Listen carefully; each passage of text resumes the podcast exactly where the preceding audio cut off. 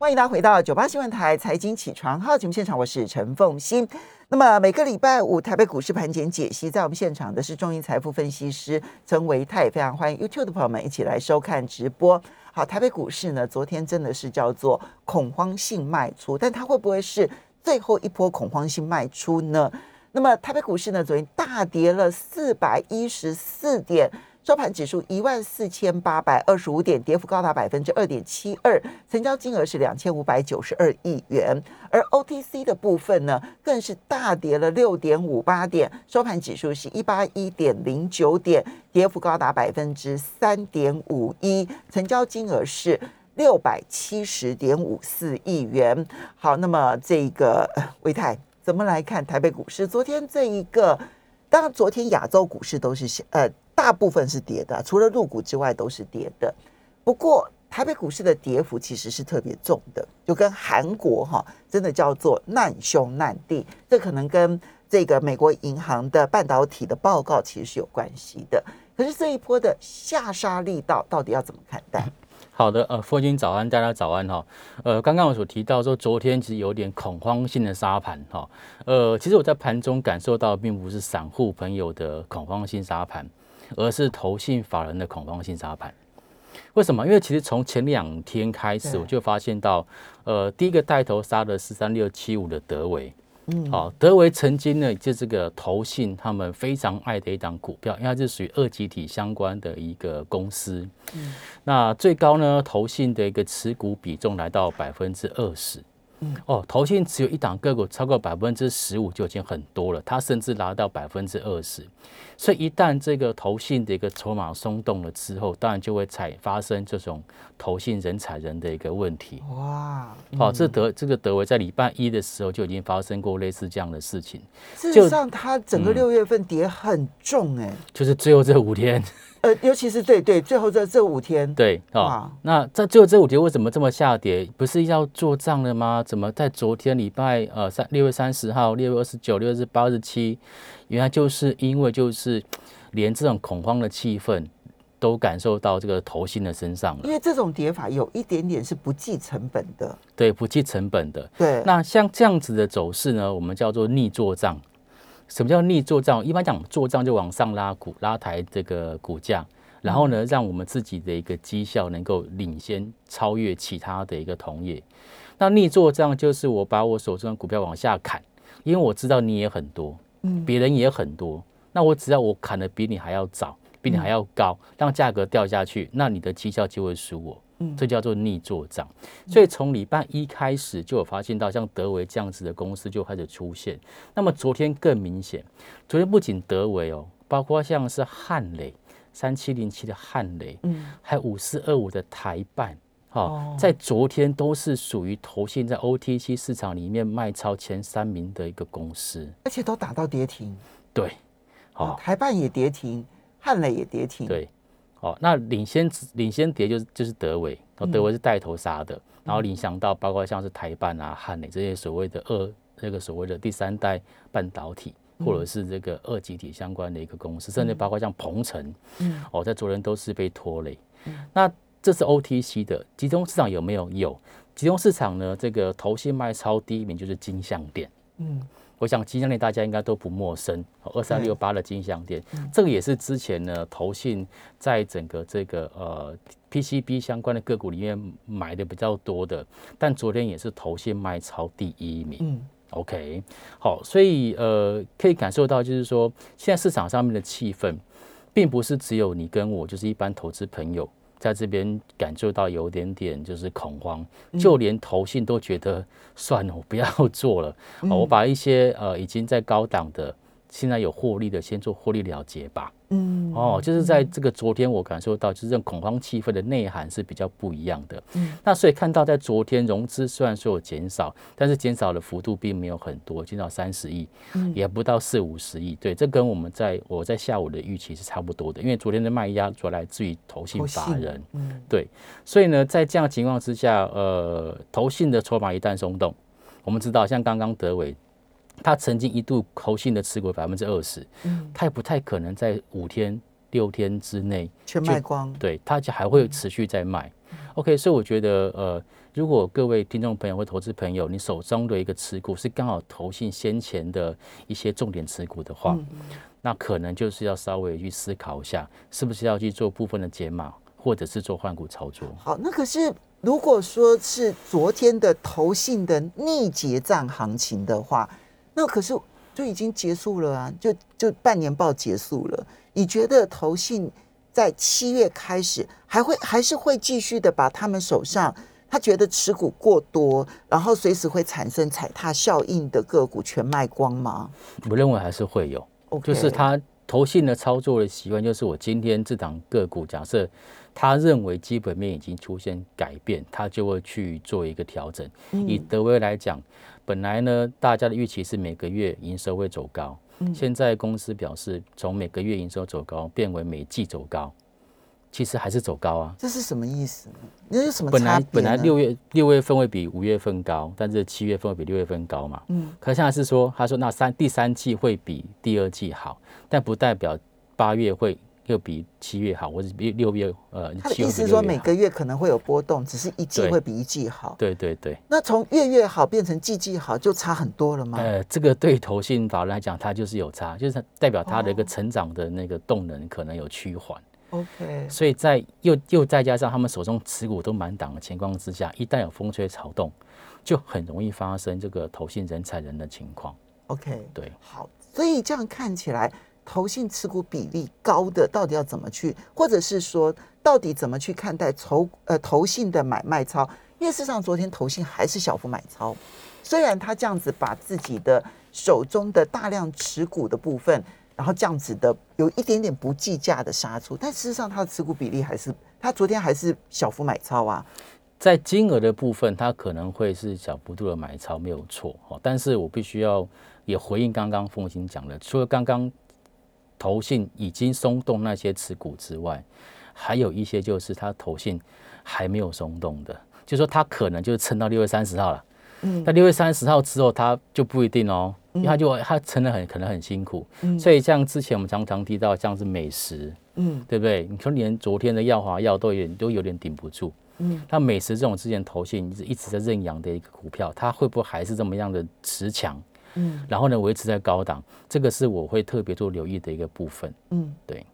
好，所以今天开始就要必须再重新观察投信的动作，你的意思是？对，因为我们在讲逆做账，就是就是在上个礼拜。那一种最后逆结账的这些部分，其实连碰都不能碰，因为他可能还没有还没有这个调，把他的这个筹码全部卖光。可是其他的部分就要看投信的今天的重新布局。对，因为你看我在过去的三天到四天这种因为逆做账的关系，然后呢这个股价跌得真的很凶。对我相信很多的投资朋友大概都躲不掉，或是太意外了。嗯，太意外，因为在过去的经验当中，其实投信在季底。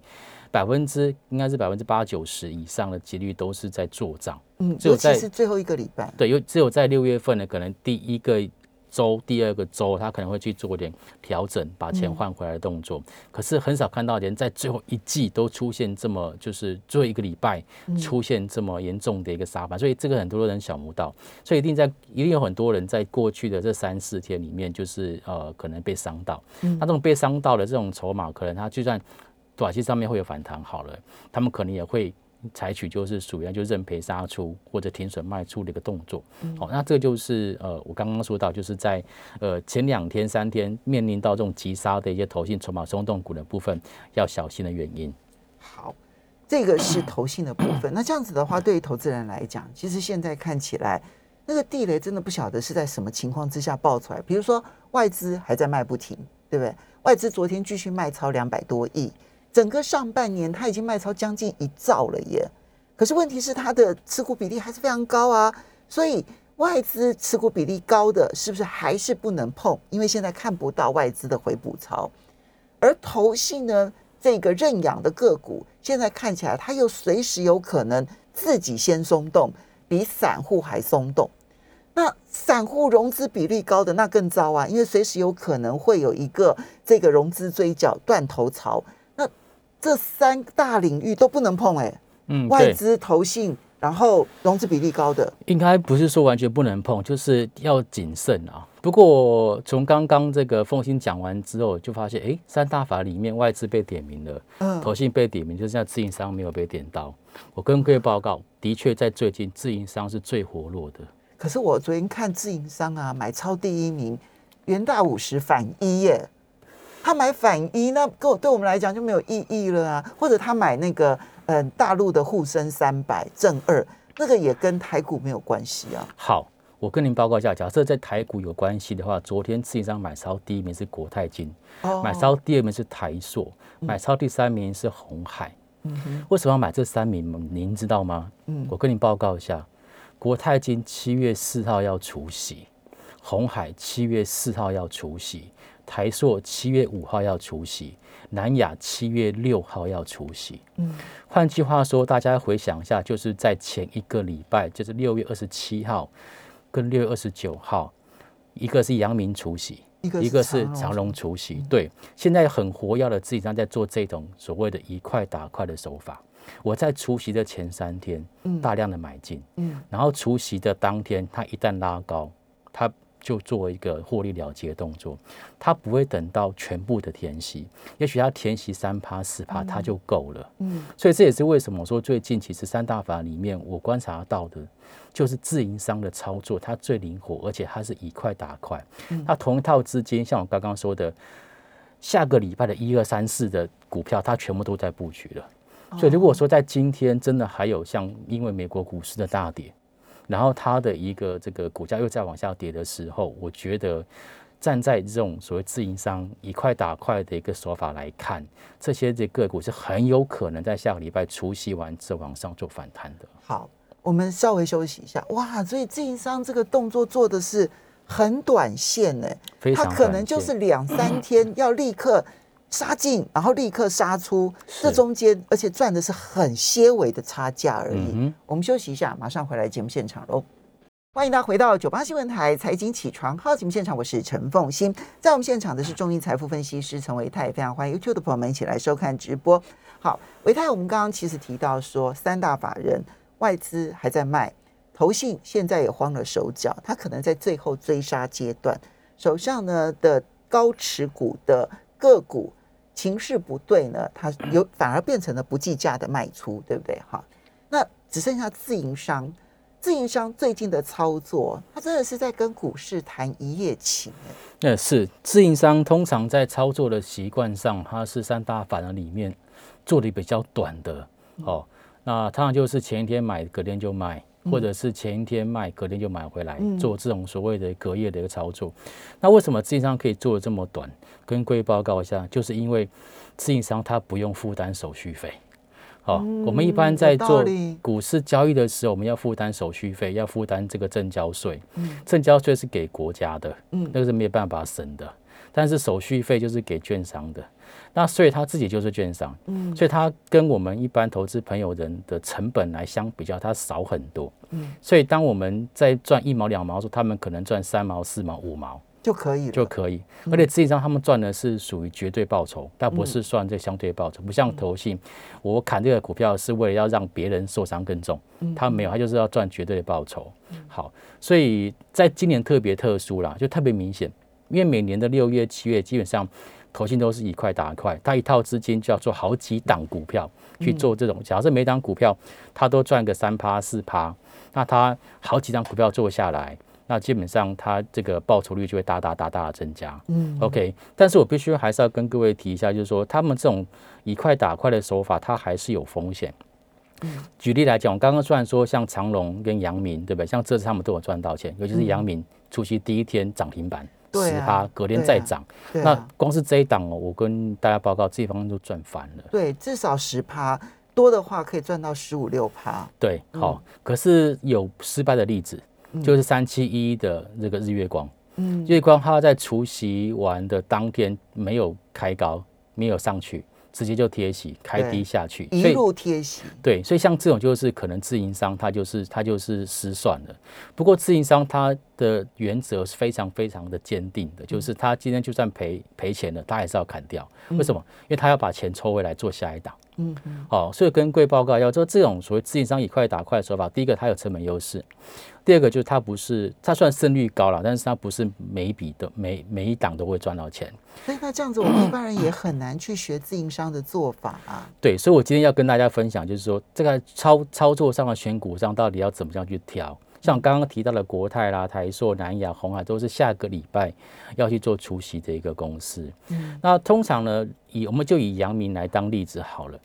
阳明之所以会这么成功，原因是第一个，就是它除夕之前，它有面临到气息卖压。嗯，就是在极短线上来讲，这个股价跌得很重，再加上它。除完息之后，因为价差很大嘛，嗯，所以它会出现这种所谓比一般的负挂离过大还要再更大的情况，嗯，那这种很多人就是想说啊，那我就弃息吧，我这个除息完再买回来，就是靠着这样子的所谓的一个买盘，让它的股价就出现这往上去做拉高的一个走势。所以第一点就是说，请各位呃朋友就是要先去确认你找的标的是不是之前有就是修正过的哦，或者甚至有弃息卖压的。所以呢，假设你你真的非做股票不可，好，就这是先假设哈，对对，就你完全没有耐心，说我空手也好这样子。假设你非要做不可的话，那这种自营商的快跑政策也可行，对不对哈？可是你必须要先找前面先气息气的很严重的个股，是，或者是他之前曾经有下跌过的，就是这个地方除完息下会比较安全的。然后第二个是说，最近的自营商对这张股票，尤其是越接近除夕日的时候，它的买超力道是更积极。嗯，我们可以看一下二八八的国泰金。嗯，国泰金它昨天自营商单日就买超了六千六百张哦，但是它这个礼拜礼拜三只买九百三十六，礼拜二只买五百五十六张，再早一点只买了一千三百三十八张。换句话说，他为什么要在礼拜昨天礼拜四大买？我个人认为推测就是为了下个礼拜一，他要去做除息的一个动作。因为他太早买，他会有价格波动的风险。所以最保守的买法就是买今天的收盘。但明天开盘只要一开高，他就赚钱。OK，那这就是赌说美国股市会不会反弹。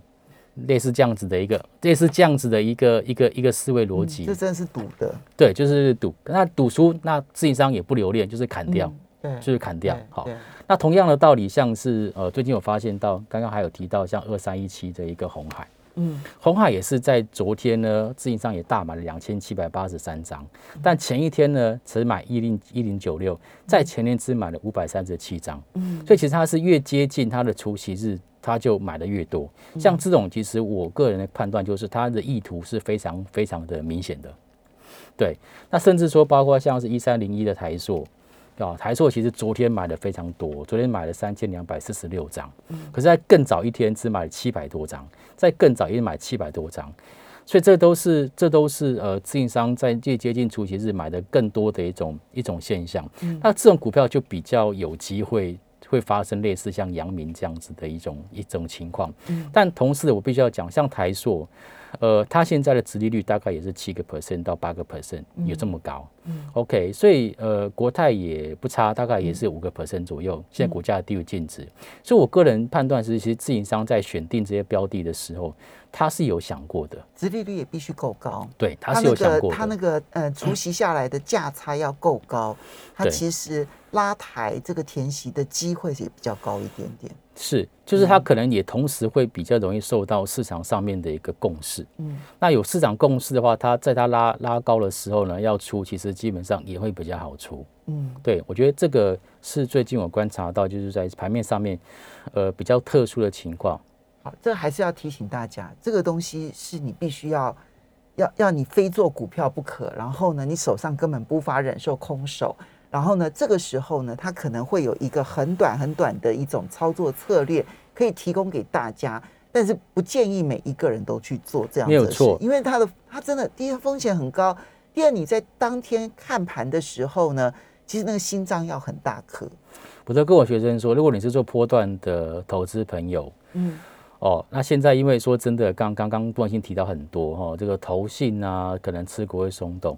嗯，然后呢，外资呢也随着这个美国股市的波动，可能会有卖超的动作。所以其实现在波段操作者这边进场，除非你可以忍受呃一段时间的不涨或者是下跌，嗯、否则其实我是觉得波段的操作者这边可以再再等等。嗯，但是短线的操作者，我觉得现在就没办法跟着投信做了，你就可能就是跟自营商，那就是比短线还要更短。嗯，那如果是你不是属于这种的投资朋友，我就建议你，你就看戏吧，嗯，你就看看自己张怎么玩。你觉得这个空头市场还还还早吗？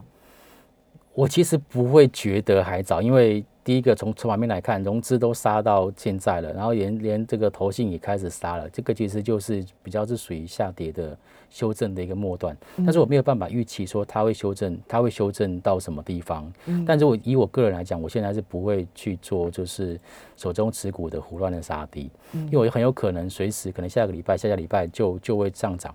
那但是我觉得最最快最快应该就是财报空窗期的时候，也就是在六月十呃七月十号。